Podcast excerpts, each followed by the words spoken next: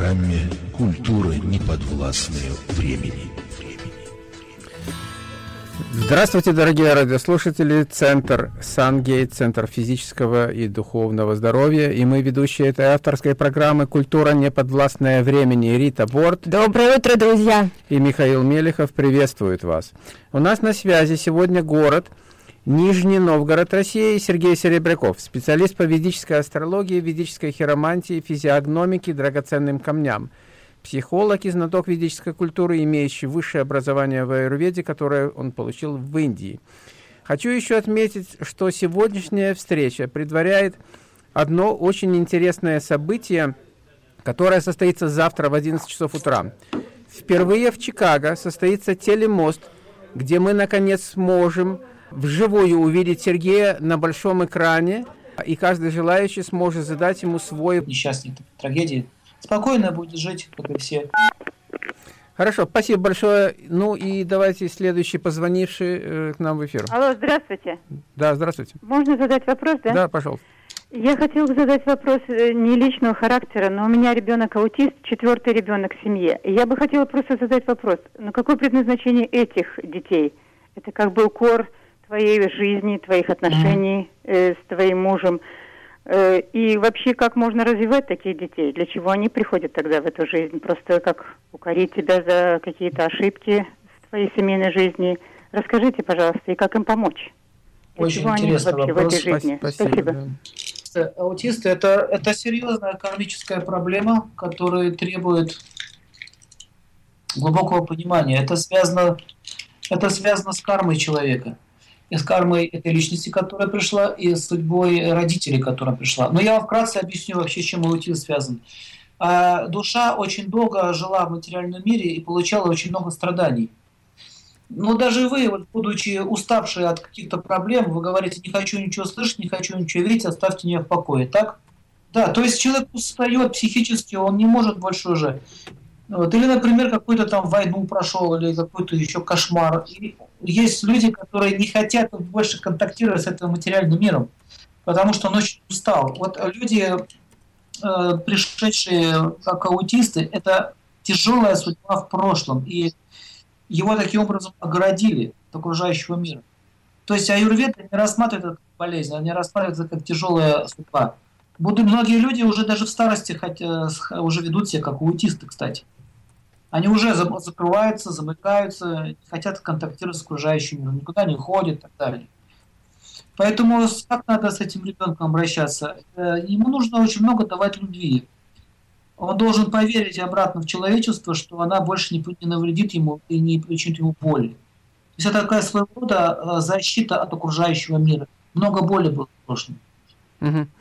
Хорошо. Еще есть вторая причина. Это может, это реже такое тоже бывает, что живые существа могут прийти из другой формы жизни. Ну, например, из какой-то подвижной формы жизни, или из мира животных.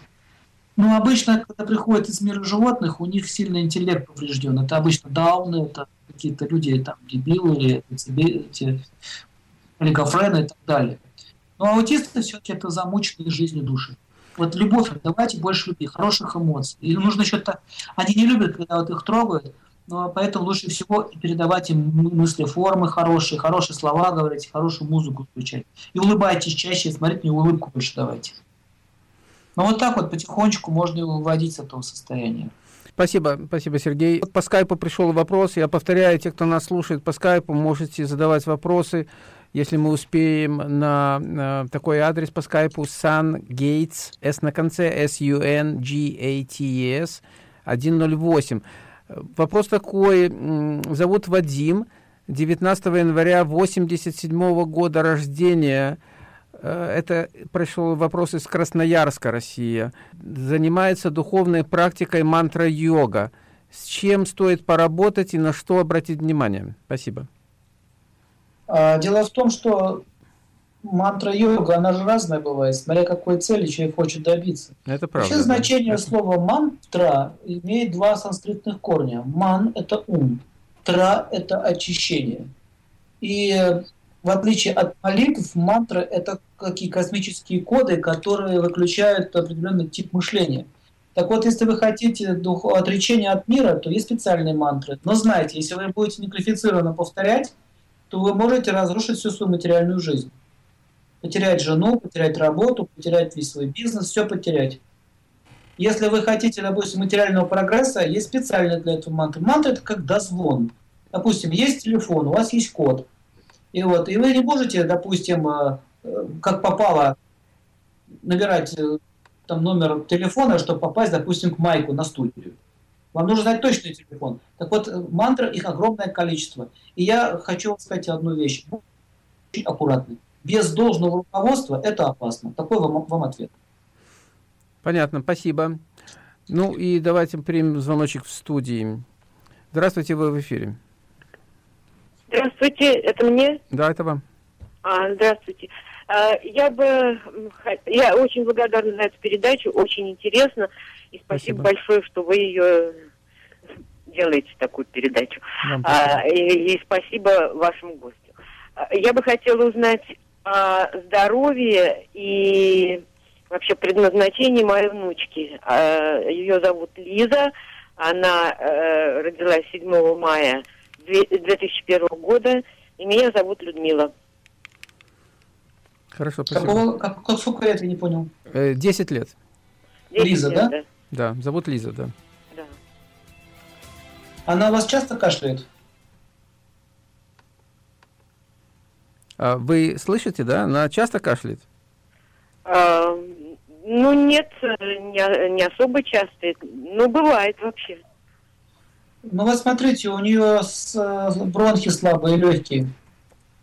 Ей надо больше на свежем воздухе бывать. И вообще упражнения делать, развивать э, верхние части легких.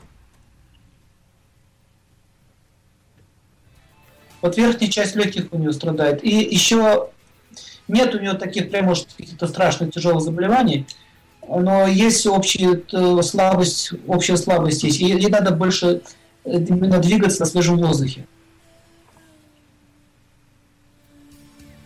Вы слышите, да, Лиза? Да, да, я слышу. Угу, то есть, да, ну хорошо. А это, еще, это еще, знаете, еще, еще у нее ноги, колени. Колени надо тоже беречь. То есть ей надо делать масляные массажи и делать специальную физкультуру, развивать, то есть э, грудной отдел. А, я не слышу вашего гостя, извините, я вообще ничего не слышала, а, что он отвечал. Окей. Может быть, э, проблемы с коленями и... Надо делать массаж, э, масляный массаж. У нее сейчас проблемы с позвоночником. Сколиоз обнаружили, мы очень все в переживании. Она занимается художественной гимнастикой. Я вычитала, что художественная гимнастика, э, она, в общем-то, в 10 раз больше проблем с позвоночником у тех, кто занимается? Не, не надо ей художественной гимнастикой заниматься. Ей надо делать спокойные упражнения на у нее говорю, легкие, грудь, грудь. Это шейно-грудной отдел. А, ей не нужно заниматься гимнастикой, Сергей говорит.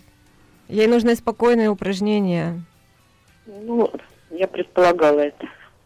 Не надо, это просто она не, не, не слабое тело для этого. Ей нужно что-то спокойное.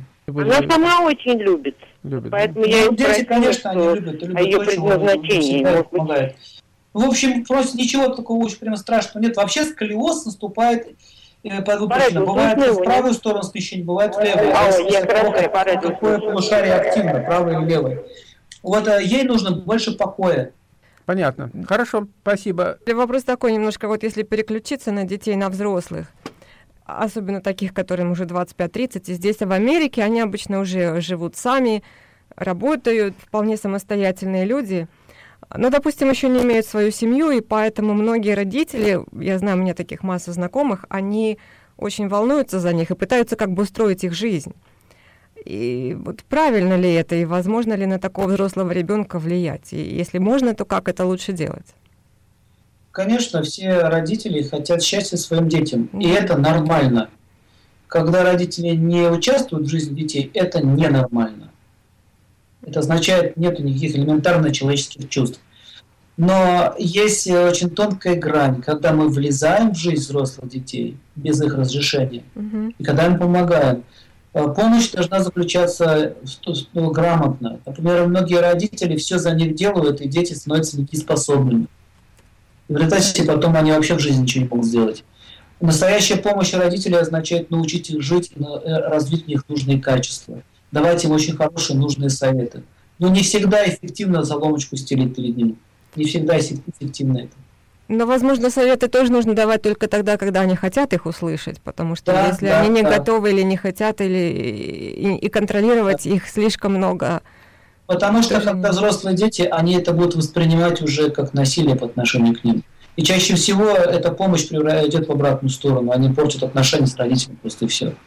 И здесь я не могу об этом сейчас долго говорить, это целый семинар, Да, как да. вообще выстраивать Да. отношения. Спасибо. Но идея такова, что надо быть внимательным и не, и не переступать черту.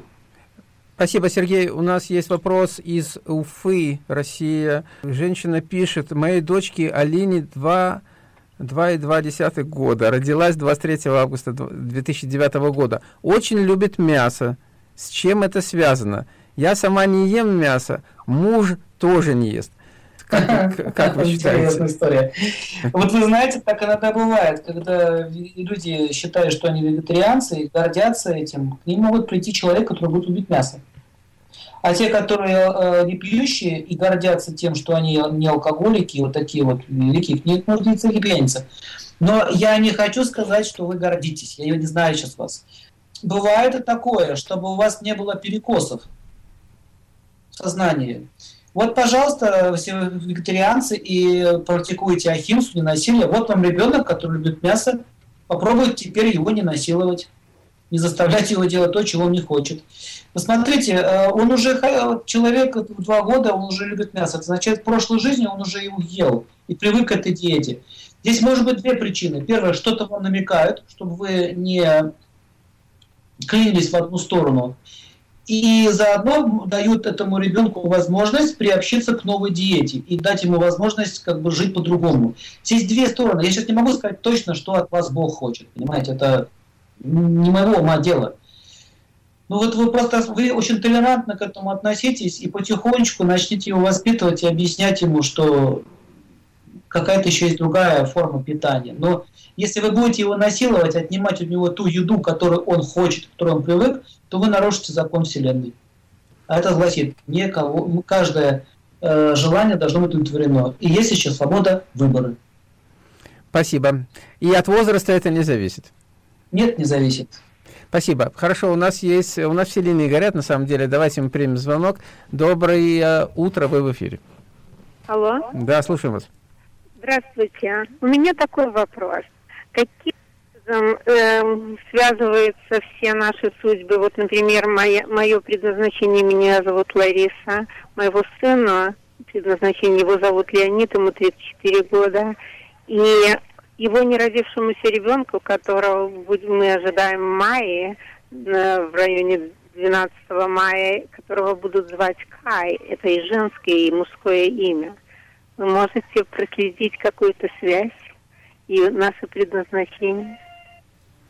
Ну, очень сейчас сложно вам сказать за 5 секунд, в чем ваше предназначение, как у вас нити э, судьбы связывают вас вместе. Это очень сложно сказать. Но могу сказать одно, что любые дети, которые появляются в вашей семье, ваш сын, ваш внук, еще дети какие-то, родственники, это все люди, которые связаны какой-то определенной судьбой, и они друг на друга влияют и позитивно, и негативно, и как, каким-то, каким-то решением в жизни они нас толкают. Дети очень сильно влияют на судьбу. Замужество влияет, ну, как бы свадьба, да, влияет, с кем человек выбирает партнера по жизни, и рождение детей. На санскрите это называется давия, момент судьбы. Поэтому вы понаблюдайте очень внимательно и увидите, что э, с появлением того или иного человека, как ваша жизнь меняется. Ну, ответ такой, да, вы с ними связаны, и, скорее всего, связаны не одной уже жизнью, поэтому они приходят к вам, и ваша задача с ними выстроить правильные отношения. А что именно, что именно связывает, это уже надо смотреть гороскоп ваш, гороскоп этого ребенка, гороскоп тех, кто еще э, только что родился, и тогда можно какие-то выводы сделать. Хорошо, спасибо. Я хочу повторить наши телефоны. Телефон в студии 847-412-1430 и телефон после эфира 847-226-9956. И у нас есть еще звонок в студии. Здравствуйте, вы в эфире. Слушаем Алло. вас. Да. А, добрый день, меня зовут Лиля. А, мне 41 год. Я хотела узнать насчет своей дочки Габриел.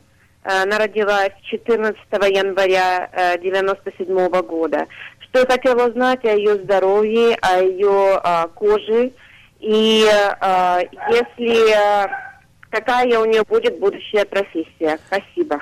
Спасибо. Я вам предлагаю послушать по радио, потому что, да. к сожалению, э, вы обратно, вы не слышите, когда Сергей отвечает. Вот да, да, наши... хорошо. Послушайте по радио. Угу. Спасибо большое. Спасибо.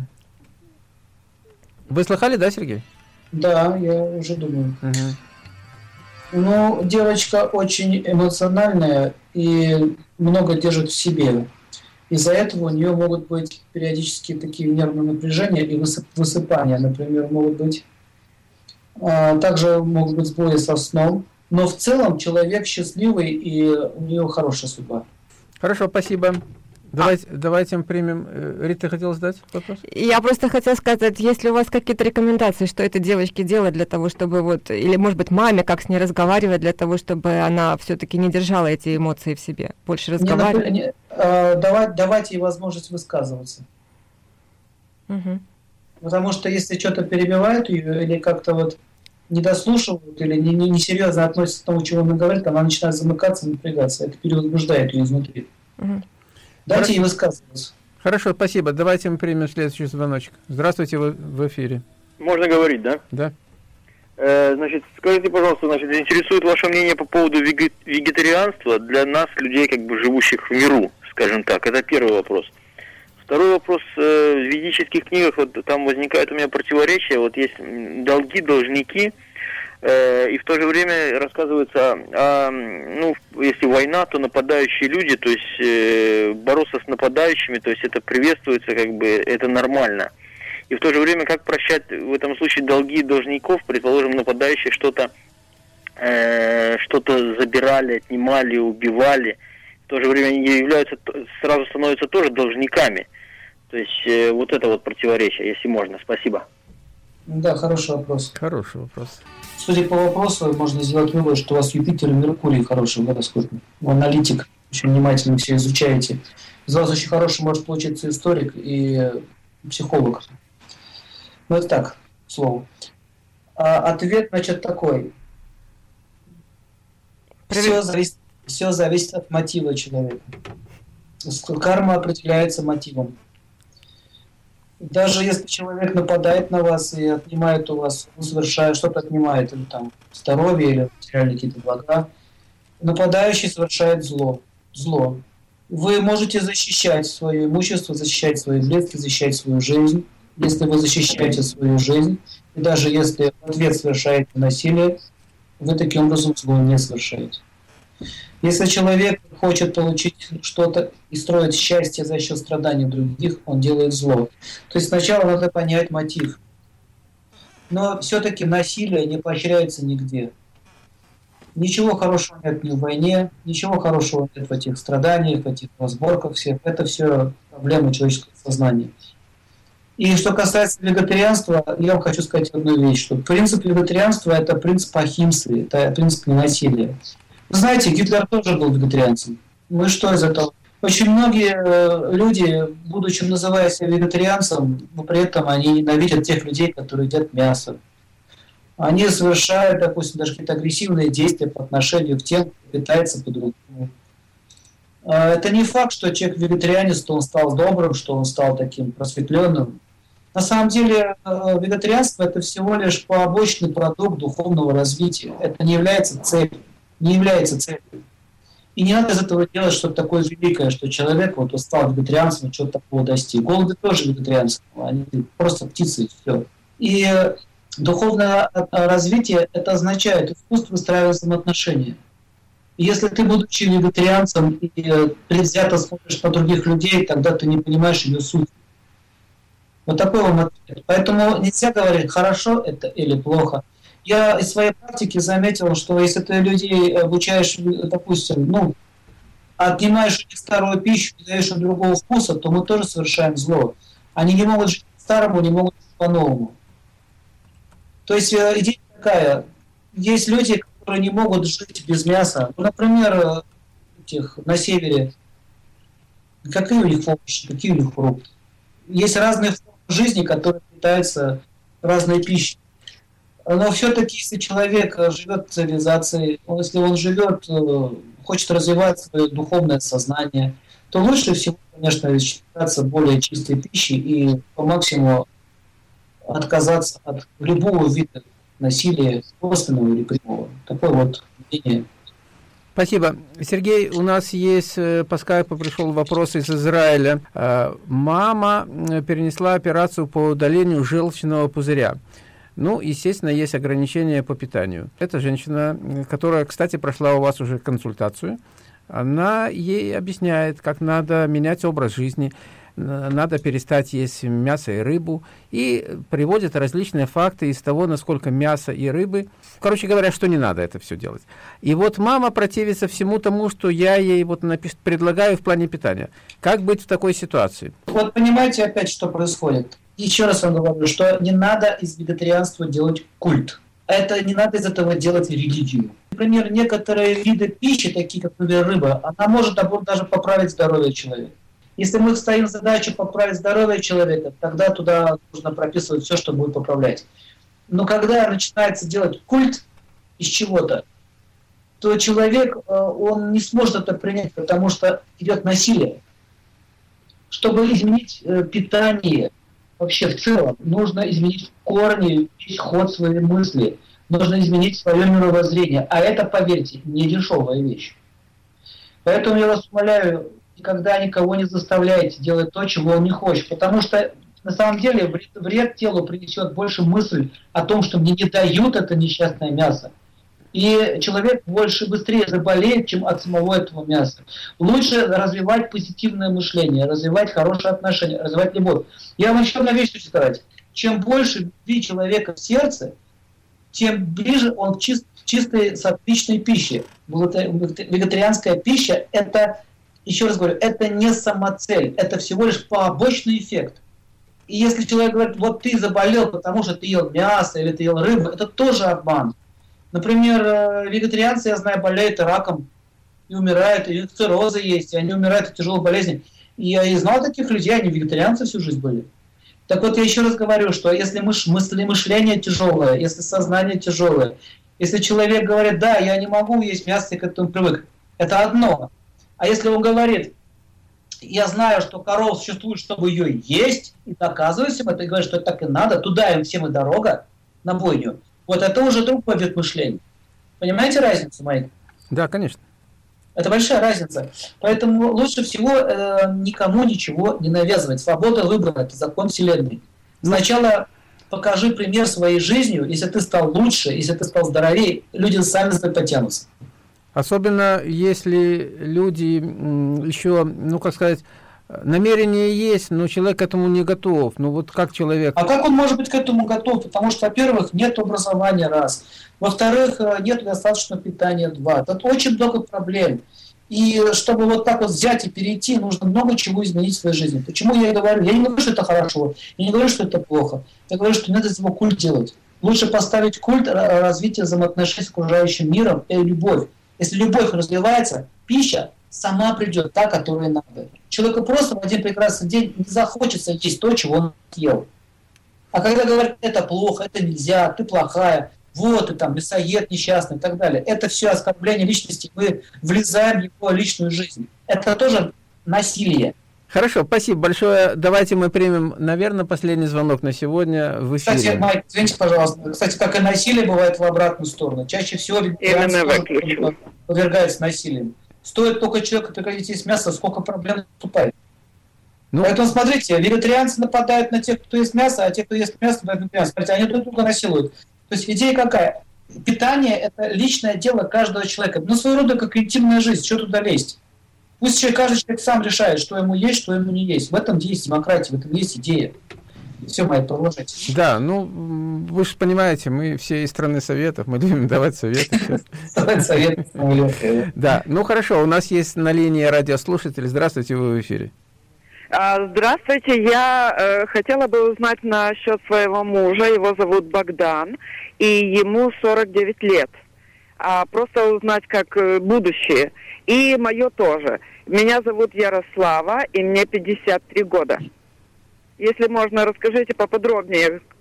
Понятно. Поподробнее, будущее, поподробнее пожалуйста. будущее рассказать. Да мы, вы знаете, мы, правда, о детях, но если для вас муж э, ребенок, тогда, А, наверное, можно. Да, для женщин, Да, конечно, можно, можно. Для меня это очень важно. Пожалуйста. Богдан, да? Ну, ну, да, но очень коротко, потому что у нас буквально осталось несколько минут. У нас еще есть несколько важных объявлений.